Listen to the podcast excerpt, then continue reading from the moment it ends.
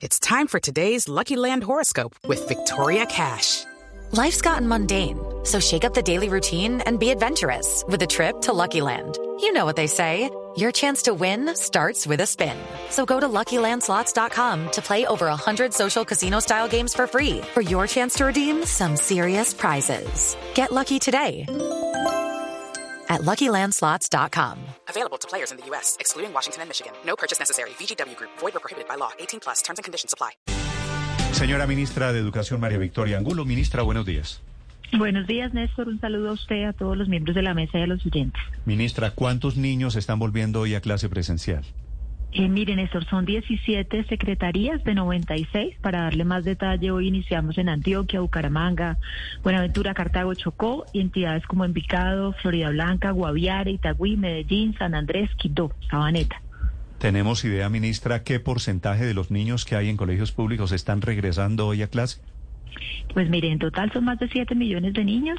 Hoy estaríamos en un porcentaje de cerca más o menos del 15% del total de los niños.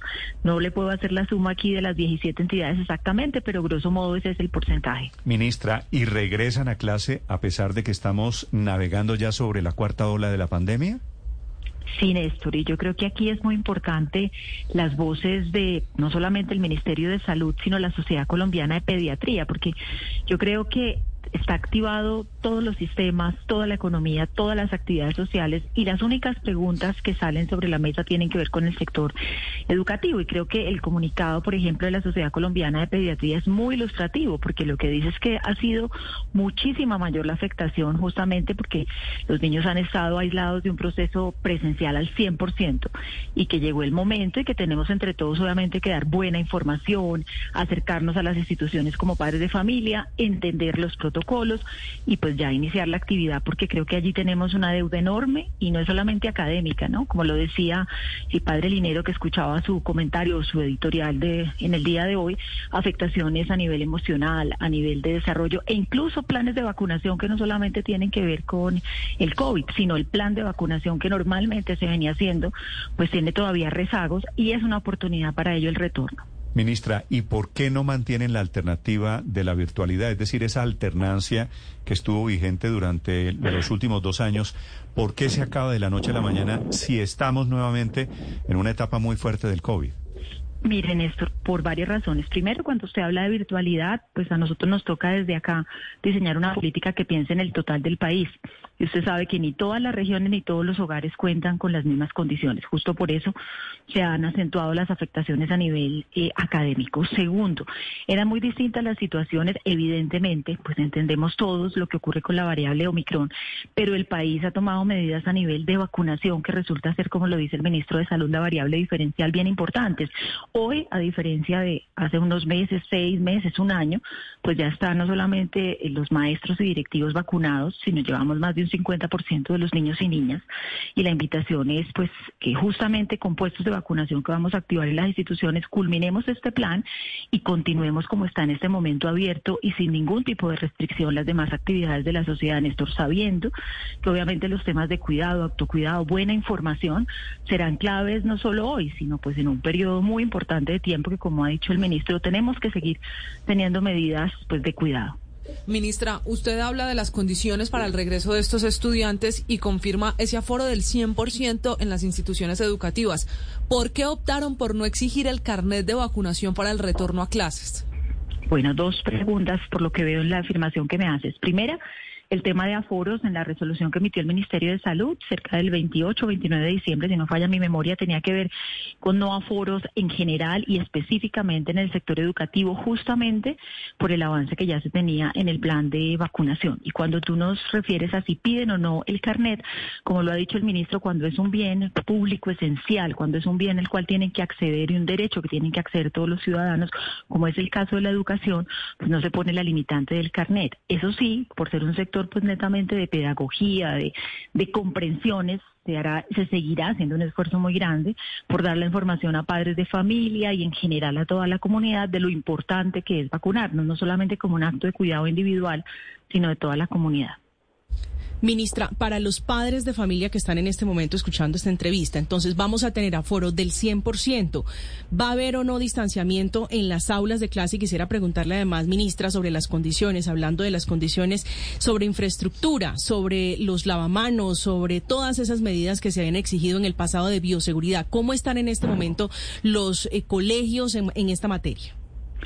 Sí, señora, se han invertido por parte del Gobierno Nacional 1.2 billones más recursos de las entidades territoriales justamente para garantizar los temas eh, pues de protocolos de bioseguridad donde hacemos la salvedad o la claridad que justamente límites de aforo no se dan por la resolución. Hello, it is Ryan and I was on a flight the other day playing one of my favorite social spin slot games on chumbacasino.com. I looked over the person sitting next to me and you know what they were doing?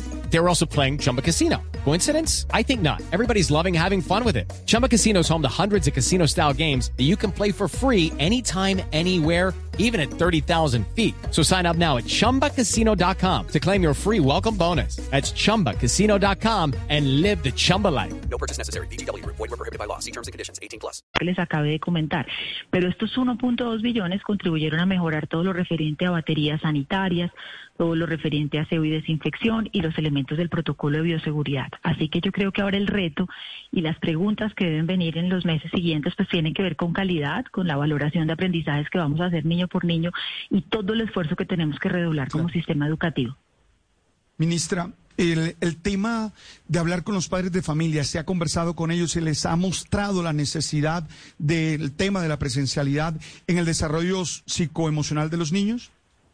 Gracias, padre. Pues desde el año anterior con la viceministra comenzamos un espacio que se llama En Confianza con la Familia, que es todos los jueves y que lo que ha buscado es tener invitados de primera línea, más allá de expertos del sector educativo, también expertos del sector de la salud y particularmente en el tema que usted menciona, expertos que dan cuenta del impacto socioemocional que se dio cuál ha sido como la génesis o la razón de este, de este generar este espacio semanal, pues justamente acercarnos a los padres. Sabemos obviamente que en cualquier hogar lo más importante son los niños y los jóvenes de ese hogar, pero también darles comprensiones porque a veces se presenta o en la práctica, ¿no? Usted evidencia el dilema donde pues para ellos no hay ningún temor en asistir a distintos escenarios de todo índole cultural, deportivo, de celebración y las preguntas vienen sobre el escenario educativo, así que de todas formas siempre hay que redoblar esfuerzos y más en esta semana así que bienvenido todos los espacios en medios de comunicación que nos sirvan para aproximarnos y estar muy cerca de los padres de Ministra, sí, y a propósito de redoblar esfuerzos, ¿están obligados los colegios y las escuelas del país a suministrar clases virtuales a los alumnos que vayan dando positivo por COVID y que tengan que retirarse e irse a la casa a, a teleestudiar? Paola, cuando el niño tenga justamente que tomar este tipo de medidas, el colegio tiene que continuar y recordemos, Paola, que no son solo virtuales, ¿no? Porque estamos hablando de todo el país y no necesariamente el punto o la escuela tiene conectividad. Tiene que generar el apoyo, ya sea con guías, eh, con la comunicación que tiene el maestro y el padre de familia, con los contenidos, para que ese niño que por razones de salud no pueda estar presencialmente, pueda continuar con el proceso. Ministra, le pregunta Paola por los que den positivo para COVID-19, pero ¿qué pasa con aquellos padres de familia que dicen definitivamente yo no envío a mi hijo, no me siento todavía tranquilo? ¿Qué alternativa tendrán esos niños? Bueno, yo creo que tenemos que seguir. Ah, ustedes decían en las horas de la mañana mencionaban que esta semana comenzaban 17 secretarías, la semana siguiente más de 40 y culminamos la primera semana de febrero. Yo creo que va, vamos a tener que hacer muchísima pedagogía con los padres porque pues la educación en Colombia es presencial. Tenemos que generar comprensiones de ¿Qué vivimos frente a una excepcionalidad que fue el COVID, de hablar de educación en casa, luego de alternancia, pero ahora realmente necesitamos que todos los niños estén presencialmente y que la excepción tenga que ver si hay una incapacidad o una, una condición por temas de COVID-19. Pero va a ser todo el esfuerzo, porque si comenzamos simplemente a encontrar todas las excepciones o simplemente a versar sobre lo que podrían ser pues aquellos riesgos, nos vamos a quedar en esa conversación y vamos a perder el objeto central, que es el bienestar de los niños y las niñas. Sí, pero el bienestar también es la salud Ministra, si un padre dice no quiero, no puedo mandar a mi hijo, ¿esa excusa vale para que el niño no quede como ausente en el colegio? Pues esa excusa tendrá que ser analizada obviamente pues por el colegio. Yo creo que hay que conversar con ese padre porque el niño si bien le pueden mandar unos contenidos en casa, pues no va a tener la misma interacción ni las mismas condiciones que van a tener sus compañeros. Entonces yo creo que eso parte del ejercicio de este retorno. Usted, si usted eh, ve las imágenes que está compartiendo, por ejemplo, Néstor, Itagüí o Piedecuesta, varios de los municipios que iniciaron, pues lo que usted ve es una felicidad muy grande y una concurrencia bien importante. Entonces, pues tratemos de seguir dando esta información. De eso no tengo duda. Ministra, ¿hoy se acaban, ya hoy no hay clases virtuales?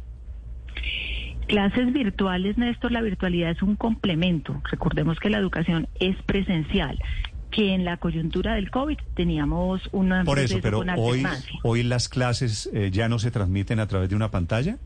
Inician con presencialidad total, Néstor. ¿Las clases se transmiten virtuales? Las clases no se transmiten virtuales en todas las instituciones, Néstor. La virtualidad fue un apoyo que surgió para que en la alternancia quienes no asistían presencialmente pudieran tenerlo y si tenían acceso a un portal o si tenían acceso quienes no a un quieran o no puedan no van a poder ver las clases virtuales, es lo que quiero decir van a tener un apoyo, en esto, pero entendiendo las condiciones y la dinámica de salud asociada a COVID-19, pero no como una regla general, porque si no, no hay forma, esto de usted tener una coordinación como grupo, si usted es maestro, y poder tener el mismo proceso con los niños que hacen parte de ese grado. Si hay una excepcionalidad de salud, pues obviamente se darán los contenidos a los padres de familia para que el niño no pierda estos días de incapacidad que tenga que estar en casa, pero trabajemos todos por la presencialidad, yo creo que ese es el reto. Es la ministra de Educación, María Victoria Angulo, cerrando el capítulo de la alternancia, de la virtualidad, volviendo a la full presencialidad, presencialidad total a partir de hoy.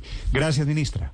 Muchas gracias, Néstor. Un saludo a usted y a todos los oyentes. Step into the world of power, loyalty and luck. I'm gonna make him an offer he can't refuse. With family, cannolis and spins mean everything. Now, you wanna get mixed up in the family business. Introducing The Godfather at ChumbaCasino.com. Test your luck in the shadowy world of The Godfather slot. Someday, I will call upon you to do a service for me. Play The Godfather now at ChumbaCasino.com. Welcome to the family. No purchase necessary. VGW Group. Void where prohibited by law. 18 plus. Terms and conditions apply.